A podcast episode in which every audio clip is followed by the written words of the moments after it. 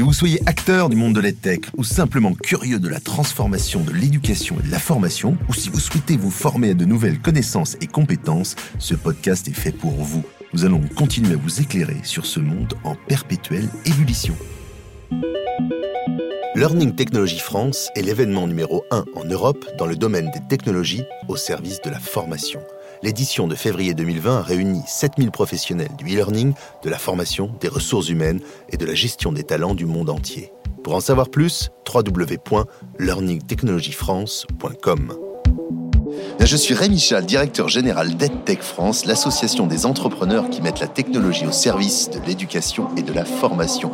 Bienvenue dans ce nouveau et dernier numéro du podcast EdTech France enregistré en live au salon Learning Technology Porte de Versailles. On est ici au cœur de l'écosystème de la formation professionnelle avec tous les acteurs qui innovent et inventent le futur du travail, the future of work. Alors, précisément euh, dans l'écosystème EdTech, on entend beaucoup euh, de mots à consonance anglo-saxonne, quand ils ne sont pas carrément anglo-saxons, on parle d'immersive learning, de peer-to-peer learning, on parle aussi de mobile learning. Alors qu'est-ce que c'est que le mobile learning? Ben, C'est une notion qu'on va essayer, euh, enfin pas qu'on va essayer d'ailleurs, qu'on va réussir à, éclairer aujourd'hui avec deux invités particulièrement prestigieux, des spécialistes de la question. Je suis très heureux de les avoir aujourd'hui. Et puis au-delà du mobile learning, on va un peu innover. Aujourd'hui, je regarde Maxime Matteau qui fait des gros yeux. On va innover, on va aussi s'intéresser véritablement à leur parcours d'entrepreneur, parce que ça nous intéresse aussi de savoir comment est-ce qu'on devient entrepreneur et tech, quels sont euh, les rêves, les espoirs, les difficultés. Euh, voilà, tout ça, vous allez nous le dire. Je m'adresse à David Raymond, qui est euh, directeur associé de Skills Day. Bonjour David. Bonjour Rémi. Comment vas-tu? Très bien. C'est David Raymond. Est-ce que parfois on t'appelle Raymond? On m'appelle souvent Raymond, en effet. Et quand on découvre qu'il y a un E dans mon nom, on comprend qu'il a une place de nom et non pas de prénom. D'accord, c'est tout un cheminement intellectuel. Parce que tu es vrai que tu as une tête à t'appeler Raymond. Et puis j'ai avec moi Julien Ouelvan. On dit Ouelvan, Ouelvan On dit Uelvan. Ouelvan. Ouais, Uelvan, Bon, et toi, tu es cofondateur de Bidiz. Absolument. Comment vas-tu Tu es content d'être Très bien. Ouais, hyper content. Très bien. Alors voilà. Et, alors, vous connaissez hein Et on se connaît. Très bien. Et alors, parce que souvent, ce podcast sert à réunir des gens qui ne se connaissent pas. Là, on réunit des gens qui se connaissent déjà. Euh, ce qui serait drôle, c'est que vous vous, vous, aimiez pas. Ok. Alors, est-ce que, est que, est que, David, tu, tu aimes bien Julien en vrai? Je peux, j'arrive plus à me le voir. Très bien. Et? Euh, je supporte plus. Bon, c'est bien. Euh, bon, c'est embêtant, c'est comme vous bossez un peu ensemble, ça, ça on, va, on va éclairer un petit peu tout ça. Alors peut-être, on va commencer par le commencement. Euh, Julien, tiens, par exemple, Bidiz, qu'est-ce que c'est? Raconte-nous un peu, pas l'histoire de la société, ça on va y revenir, mais mhm. simplement la solution B2ED, 2EZ. Exactement. Qu'est-ce que ça fait Qu'est-ce que ça fait bah, C'est une plateforme de mobile learning, hein, l'un des leaders d'ailleurs en France et en Europe sur le sujet. On fournit à toute entreprise euh, qui en a besoin, et en particulier les grands groupes, une application qui peut être en marque blanche, une plateforme derrière cette application qui va permettre de créer les contenus qu'on appelle des capsules, euh, de les animer, faire l'animation de la communauté d'apprenants, de les traquer, donc tout le suivi statistique également. Et l'idée, c'est de travailler sur trois choses. Euh, des formats particuliers qui vont être vraiment premium pour le mobile, particulièrement bien pensés pour le, pour le mobile, captivant, ludique. D'ailleurs, souvent assez inspiré euh, des applications grand public qui ont bien marché, comme euh, Snapchat ou Instagram, plutôt que des vieux LMS qu'on voit un peu tourner sur le, sur le marché. Autre axe, c'est très intégré à ce que les entreprises ont déjà dans, les, dans les grands groupes. Donc ça peut être l'environnement technologique comme l'environnement de formation. Donc on est capable de faire des intégrations hyper profondes avec les LMS dont je parlais juste avant.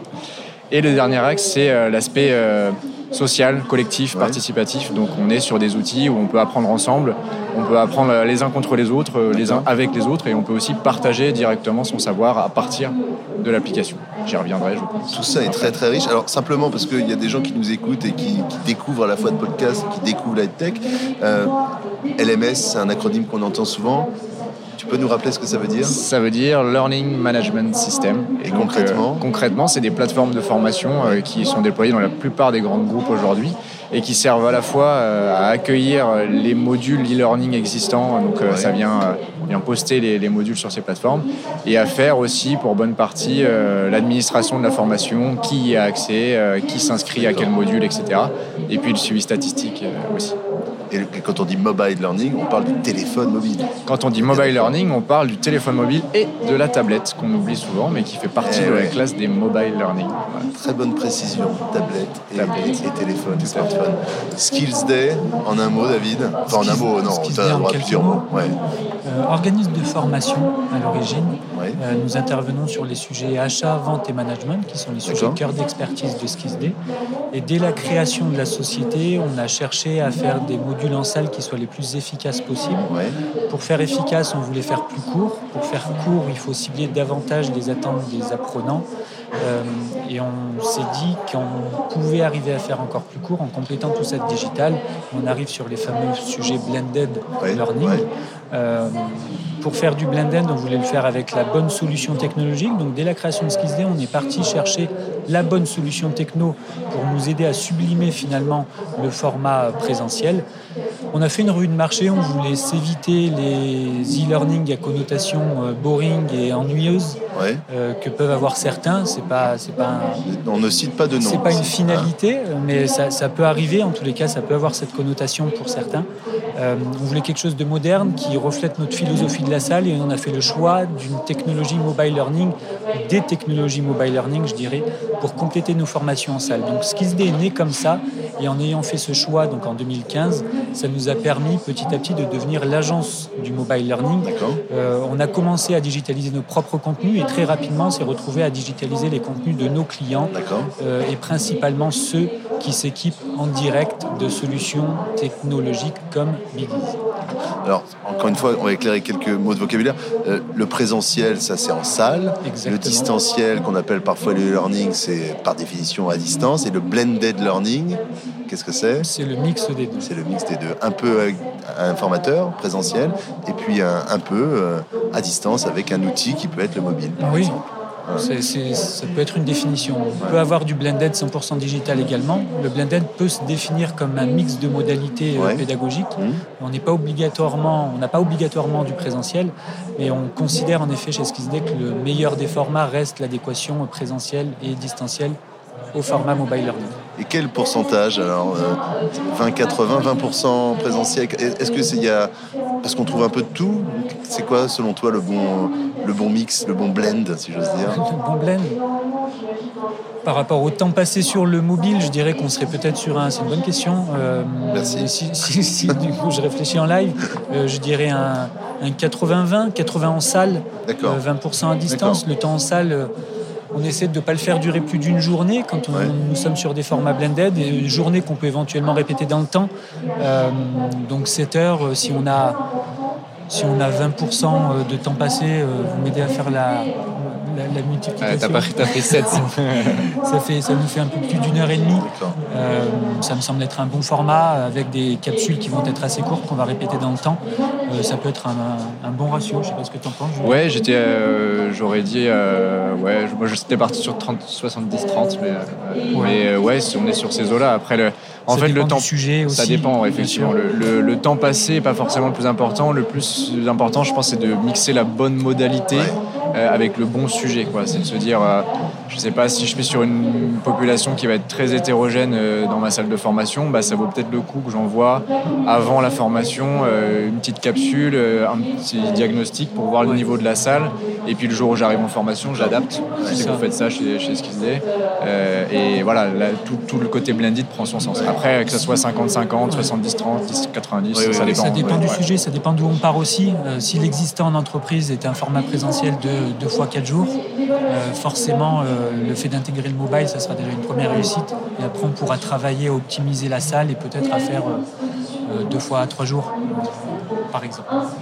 Skills a été créé en quelle année? En 2015. Bidis 2015. C'est une grande année pour le mobile learning. C'est ça, c'est le big bang du mobile learning.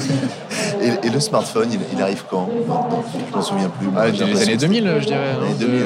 non, attendez, non, je dis des bêtises. Ah, après, C'était alors moi je me rappelle que j'avais un poste qui avait eu le premier iPhone euh, et c'était en école de commerce et je devais être dans, les dernières années, donc 2009, un truc comme ça. 2009, en tout cas ça commence, euh, l'iPhone commence à arriver à se démocratiser. Oui, l'iPhone c'est le début d'une nouvelle génération une nouvelle de téléphone et à partir de ce moment-là, euh, on n'a plus le même rapport au téléphone et, l'essentiel du temps qu'on passe sur le smartphone, c'est pas pour téléphoner précisément. Exactement. Et ça peut être aussi le fait pour apprendre. Pour apprendre. Ça doit servir comment vient l'idée, euh, en 2015, on va poser la question à tous les deux, mais comment vient l'idée de, fonder par exemple Billy's Ça part de quoi? Alors ça part de, euh, ça part de quatre collègues, euh, quatre collègues qui sont donc moi et mes trois associés, qui sont assez férus de apprentissage en ligne. Donc c'est le début de Coursera pour nous par exemple. donc on se passe beaucoup de temps à se former sur les modules Coursera qui sont absolument géniaux, mais extrêmement longs. Euh, extrêmement exigeant. Et en fait, on se rend compte au bout de, quelques années euh, de, suivi qu'on n'a jamais vraiment eu le temps de terminer un MOOC en entier et qu'on on a tous un peu cette frustration. En plus, on a oublié un bon paquet des choses qu'on a apprises. Et on se dit à ce moment-là, alors nous, on est plutôt avec mes, associés dans le, dans le, développement mobile, et on se dit, bah, ça serait hyper bien de pouvoir apprendre un peu tous les jours dans le métro, notamment, pour le temps de trajet qu'on a devant soi. Euh, de manière ludique et gamifiée, avec de la mémorisation pour apprendre un peu chaque jour. Et puis à la fin, on aurait le temps de finir ces fameux modules. Et puis on, on s'en rappellerait sur la durée. Donc euh, on crée euh, à cette époque-là Bidiz Compagnon d'apprentissage mobile en 2015. Et très vite, en fait, on est contacté par des, entreprises. Alors à l'époque, c'était BNP Paribas et EDF, je me rappelle bien les deux premières qui avaient vraiment besoin d'un nouveau souffle d'apprentissage, qui cherchaient voilà, sur des projets précis à toucher une population qui se formait pas trop d'habitude, qui n'arrivaient pas à être touchés avec le e-learning traditionnel.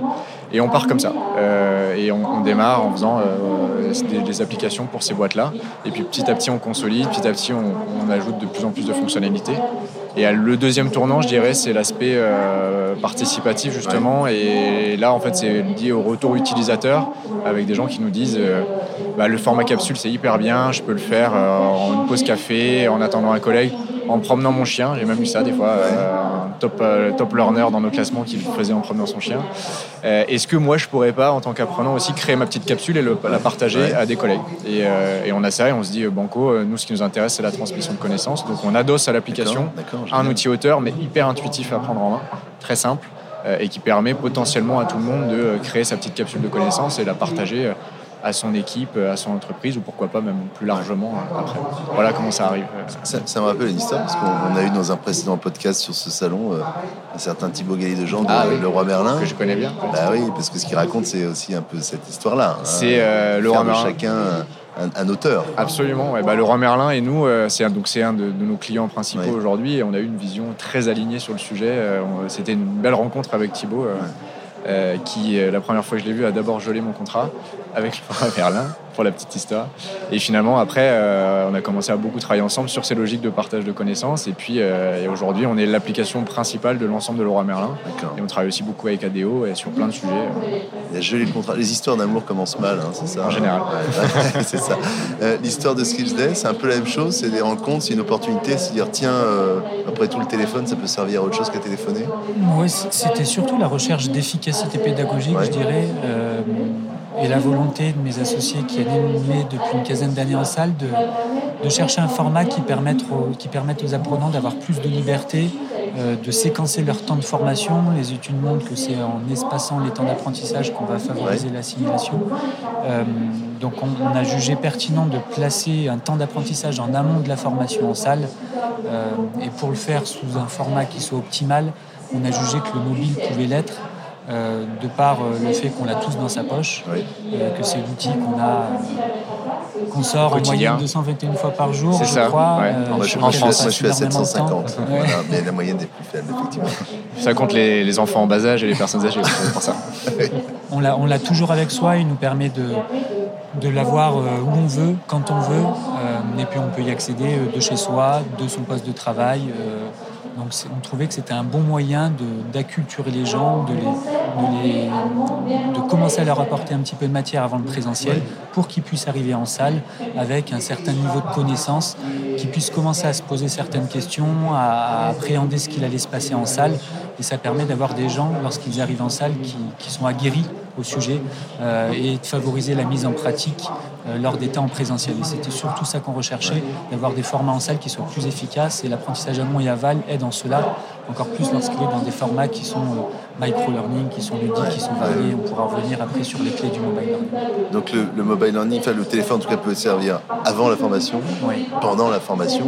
Il y a des, solutions, je pense à Bookla par exemple, qui permettent aussi d'animer des formations différentes. et puis après, pour garder en mémoire euh, ce qu'on a vécu pendant le temps de formation jusqu'à peut-être la prochaine. Et on va transformer un temps qui va de 3-4 jours en salle à un vrai parcours qui peut s'étaler sur plusieurs semaines où on va alterner différentes séquences d'apprentissage à distance et un temps d'apprentissage en, classe qui va être plus court. Et, est-ce qu'il n'y a pas une résistance parfois euh, collaborateurs? Parce que s'immiscer dans le portable des gens, c'est un peu s'immiscer dans leur vie privée aussi. Est-ce qu'il n'y a pas des gens qui disent Attendez, euh, moi j'ai mon portable pro, une fois que je suis à la maison, c'est fini. Euh, j'ai pas envie qu'on vienne utiliser mon téléphone pour me former? C'est des résistances que vous avez parfois? Oui, moi, oui, j'en ai. Euh, en fait, c'est une histoire de positionnement à l'origine. Donc, c'est vrai que nos clients que ce soit le Roi Merlin ou RATP ou Arias qui avec qui j'étais tout à l'heure, ils font attention à ce positionnement de dire voilà, on vous met à disposition des choses sur mobile learning, enfin sur mobile, pardon. Euh, déjà, vous n'êtes pas obligé de le faire sur mobile, vous avez une interface web pour le faire. Ça, c'était important pour nous de le proposer à nos clients. une interface web. Pas toujours sur toutes les technos, mais nous, c'était indispensable pour nous de, pour nous de le faire. Et euh, donc ça, c'est le premier argument. Et le deuxième, c'est de dire, bah, vous n'êtes pas obligé de vous former euh, hors temps de travail. Généralement, on règle ça dans les conditions générales d'utilisation d'ailleurs de l'application et de dire, si vous formez hors, temps de travail, bah, ça peut vous être bénéfique. Par contre, si vous le faites pas, ça peut pas être retenu contre vous, entre guillemets. Et comme ça, on arrive en mixant ça avec un positionnement, euh, c'est de l'auto-formation, c'est ouvert, c'est du maintien de connaissances, etc. on arrive à avoir un truc très, euh, très bienveillant et, pas, et qui fait pas trop peur. Et par le bouche à oreille, euh, dans, l'entreprise, généralement, ces, ces freins-là du début sont assez vite levés. Mais, il faut en avoir conscience que c'est vrai. C'est vrai, je rejoins Julien. Il peut y avoir des réticences au départ qui se lèvent assez vite de par la modernité que ça, que ça va impulser au sein d'une stratégie de formation et, les collaborateurs le voient comme quelque chose de, positif, de nouveau et, ont plutôt tendance à remercier le service formation de, de leur mettre dans les mains quelque chose qui, qui change euh, des, e-learning traditionnels ou d'absence totale de formation à distance accessoirement.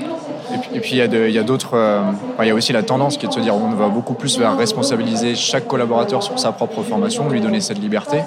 Donc ça veut dire que demain, il peut le faire autant sur temps de travail que sur euh, hors temps de travail. Moi, je discutais il n'y a pas longtemps avec un, directeur formation d'un grand groupe, euh, euh, je ne vais pas citer, allez, je, ne sais pas, qui me disait oui, on se pose aujourd'hui beaucoup la question du mobile perso, etc.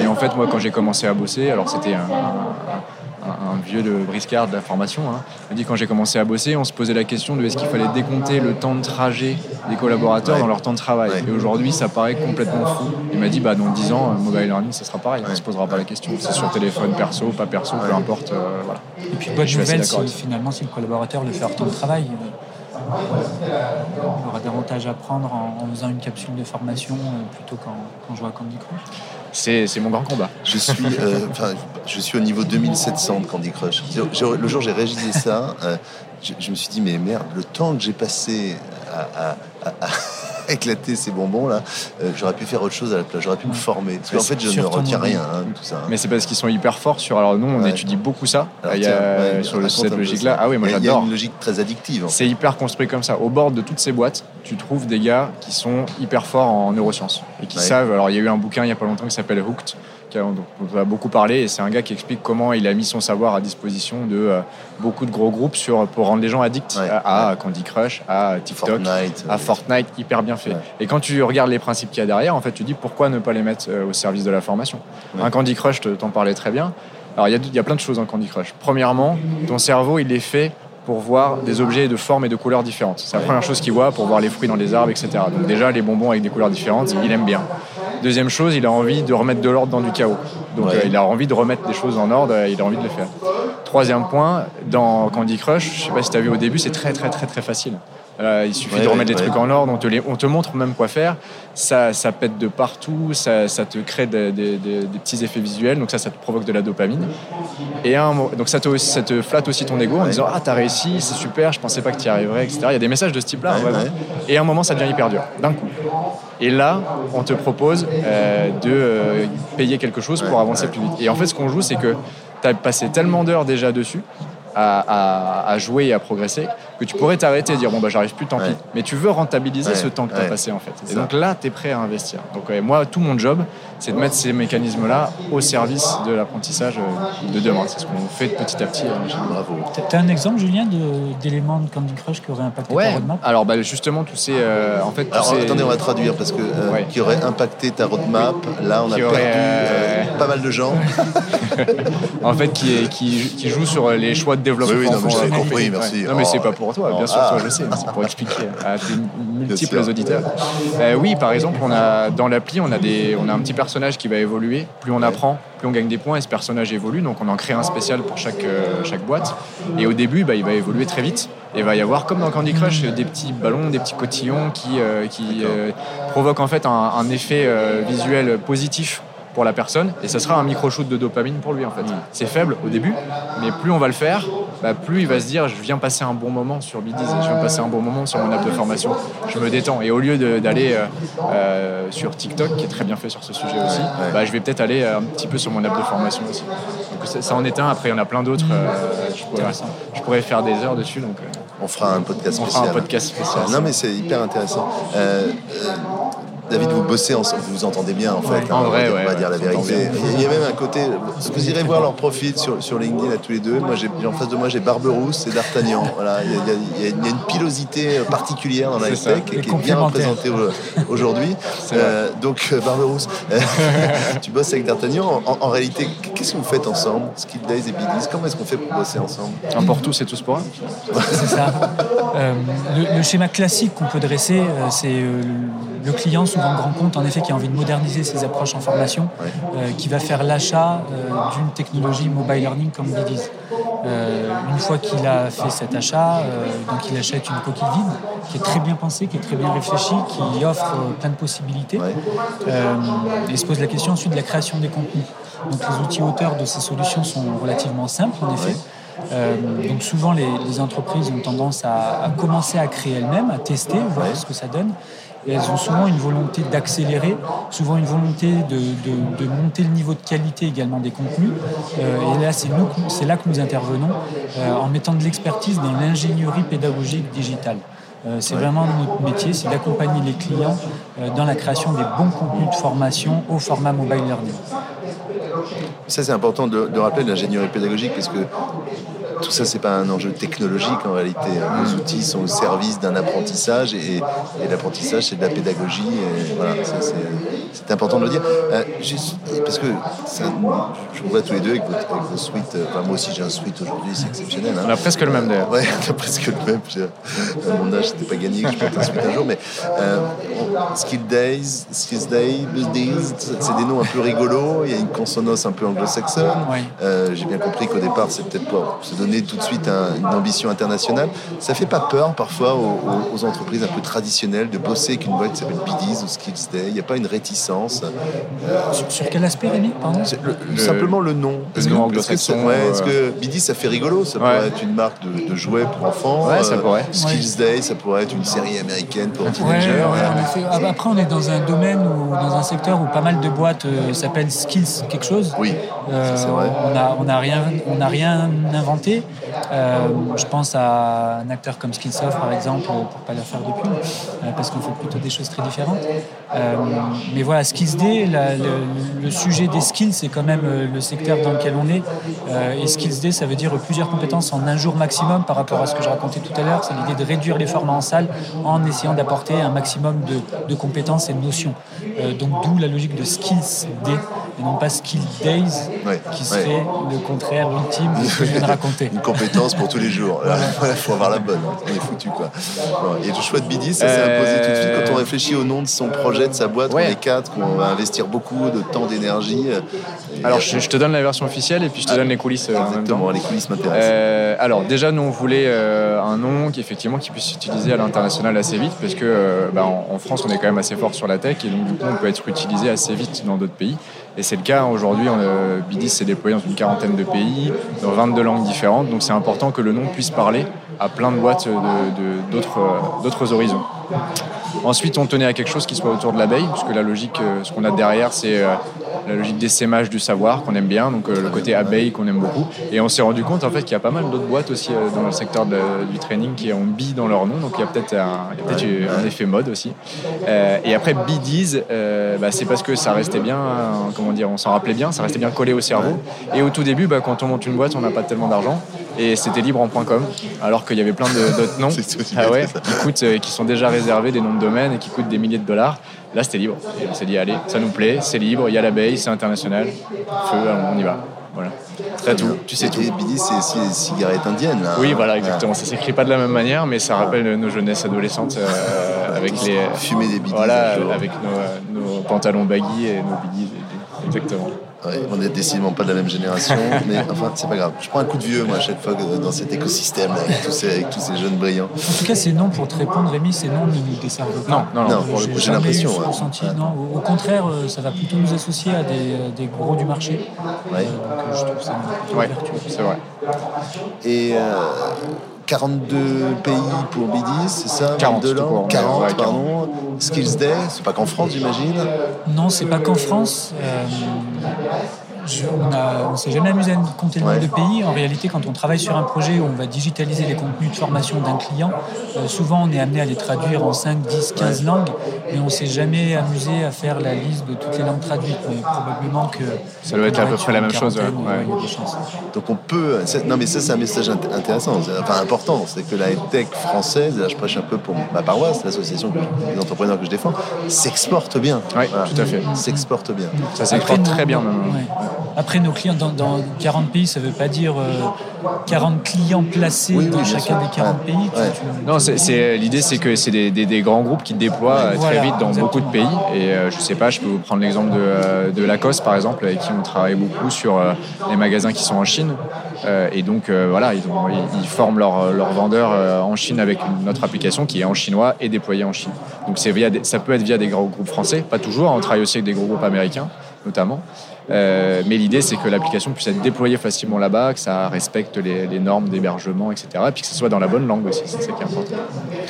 Le peer learning, je vois ça sur, la, sur la brochure de Belize. Tout à l'heure, tu as aussi euh, évoqué d'autres aspects euh, connexes du, mobile learning. le peer learning, donc l'apprentissage entre pairs, c'est mhm. vrai que l'outil le permet. Il y a, a d'autres opportunités comme ça que permet le téléphone, que permettrait pas l'ordinateur, par exemple? Ouais, il y a plein de choses. Je, peux te laisser commencer. Bah, il, y a, ouais, il y a énormément de choses en fait. Il y a donc, tout l'aspect euh, euh, peer-to-peer learning, bien sûr, j'apprends ensemble, je crée ma communauté. Tout l'aspect euh, user-generated content. Donc là, c'est l'idée de se dire que l'apprenant directement avec son téléphone peut créer un contenu de formation. Ça peut être un petit film, une vidéo, une photo qui, qui, montre un geste métier, qui montre une bonne pratique. Bon, bah, ça, évidemment, c'est compliqué de le faire avec un ordinateur. Bah, vous, vous, prenez, nous, on travaille beaucoup dans le secteur de la construction, par exemple. Vous prenez quelqu'un qui est sur un chantier, bah, il peut facilement euh, filmer euh, une bonne pratique, voire une mauvaise pratique aussi, et puis en faire une petite vidéo pédagogique et l'envoyer à sa communauté.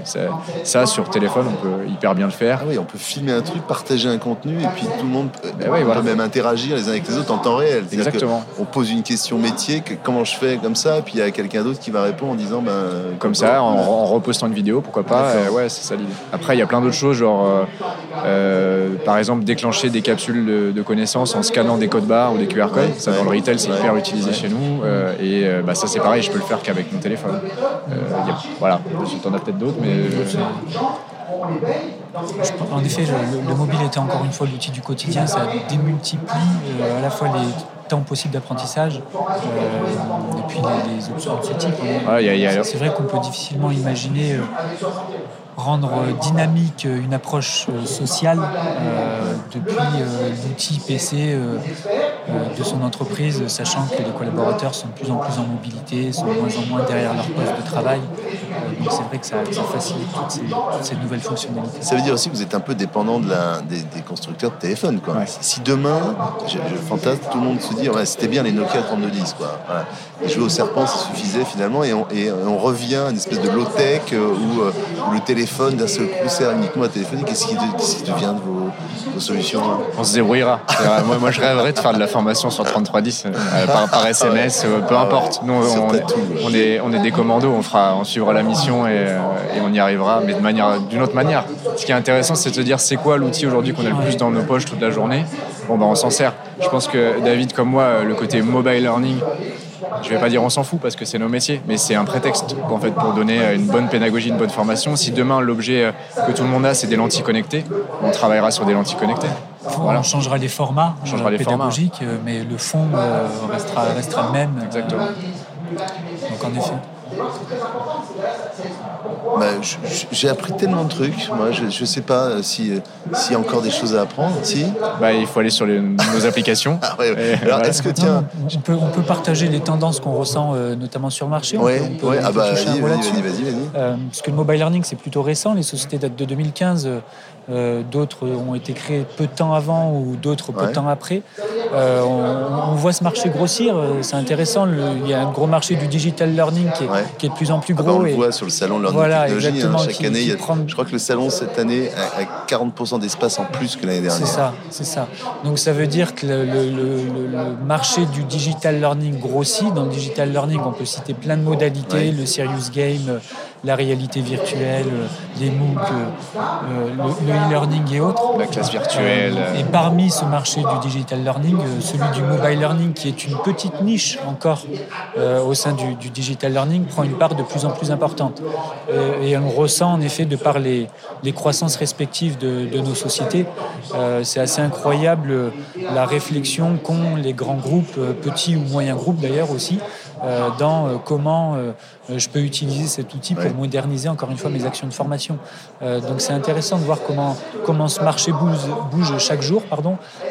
nous, acteurs de service, euh, c'est hyper intéressant de voir comment les acteurs techno font évoluer euh, leur mécanique d'apprentissage euh, et comment nous, on peut les exploiter du mieux possible aussi pour...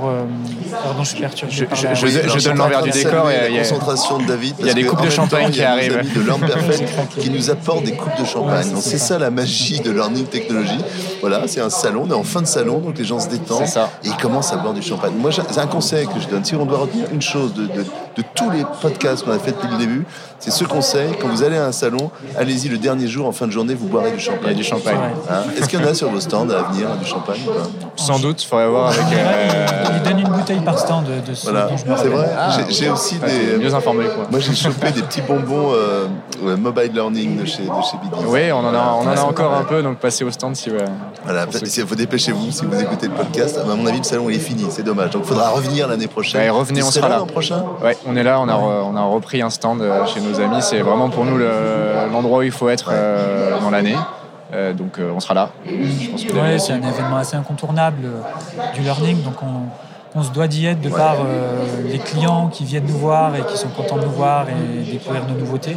Et puis de par les prospects aussi qui se renseignent et qui veulent savoir on pourra peut-être les renvoyer vers ce podcast la prochaine fois. Ah bah, alors ce podcast, vous allez l'écouter, si vous êtes dedans, vous n'avez pas le choix, mais vos, amis vont l'écouter, vos proches vont l'écouter, vous allez voir vos mères vont l'écouter, vont être hyper fiers.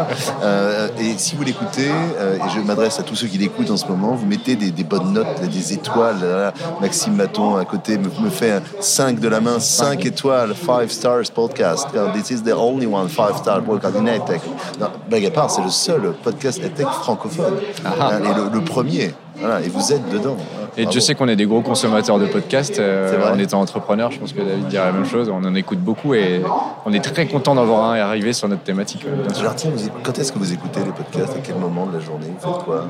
En courant. En. Ouais, en courant pas mal et en rentrant du, boulot le soir. En marchant. il suffit de rentrer oui, en marchant. Oui, j'ai la chance d'habiter pas très loin de mon bureau et donc je rentre à pied. Et David, tu, les écoutes quand les podcasts J'en écoute moins depuis que je, je, vis à 5 minutes à pied de mon boulot. Ah oui, euh, J'avais pour habitude de le faire dans les transports en effet. Euh, et du coup, je prends moins le temps de le faire. Je le fais en fin de journée, j'essaie de le faire. J'avais d'ailleurs euh, découvert la série EdTech euh, qui est assez passionnante. Oui, moi euh, merci. Assis sur mon canapé avec, euh, avec mon téléphone à côté. C'est bah, du mobile learning, voilà, c'est un peu ça. Et, moi, j'en profite pour remercier tous ceux qui ont fait grève au mois de décembre parce que ça a boosté complètement les chiffres de ce podcast EdTech France. Bon, blague à part, merci beaucoup à tous. Merci à toi. On termine dans le champagne. C'était vraiment très chouette ce, ce moment qu'on a partagé ensemble. David, Julien, je donne rendez-vous euh, voilà, à bientôt. après-demain, dans les réunions EdTech France, dans les apéros qu'on organise. Avec plaisir. Euh, Maxime, il est là, il est Ça toujours plu, là. Maxime Merci Maxime. Maxime, tiens Maxime, les gens, dis-nous dis ce que tu en as pensé. Voilà, on va entendre la voix de Maxime Maton. Oui, bonjour. Je parle, je parle. Je ne fais pas que produire, je parle aussi. Voilà, il a une voix. Euh, non, c'était très bien. Bravo messieurs, on a appris plein de choses. Le sujet est passionnant et je pense qu'on en est qu'au début du mobile learning. Voilà, donc vous reviendrez bientôt l'année prochaine ou avant. Bon, quand tu vas. En tout cas, merci pour votre visite.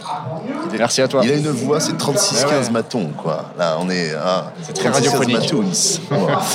merci encore à tous. Euh, merci. On, se quitte, on va faire la, clôture du salon Learning Technology 2020. Merci à, à, Vianney et Thomas de nous avoir donné cette opportunité de nous exprimer euh, ici en direct de ce salon, qui est le salon de référence du, du digital learning. Et ça a été un grand plaisir pour moi. J'ai, voilà, j'aime bien ces, exercices en plus en live comme ça, c'est sympa, c'est sans filet. Et, on se retrouvera bientôt pour d'autres podcasts, notamment en direct également du salon Startup for Kids. Voilà, avec euh, euh, toute une série de podcasts dédiés au thème de l'empowerment des filles, femmes et numérique, comment amener les filles vers le numérique. À très bientôt. Ciao. Que vous soyez acteur du monde de l'EdTech ou simplement curieux de la transformation de l'éducation et de la formation, ou si vous souhaitez vous former à de nouvelles connaissances et compétences, ce podcast est fait pour vous. Nous allons continuer à vous éclairer sur ce monde en perpétuelle ébullition. Si vous voulez nous suivre et nous soutenir, n'hésitez pas à vous abonner à ce podcast sur l'ensemble des plateformes d'écoute. N'hésitez pas à le noter et à en parler autour de vous. Vous pouvez nous retrouver sur nos réseaux sociaux ou sur notre site internet. Merci à Maxime Maton de l'agence Matoons pour la production de ce podcast et à notre journaliste Eva Mignot pour la préparation des interviews.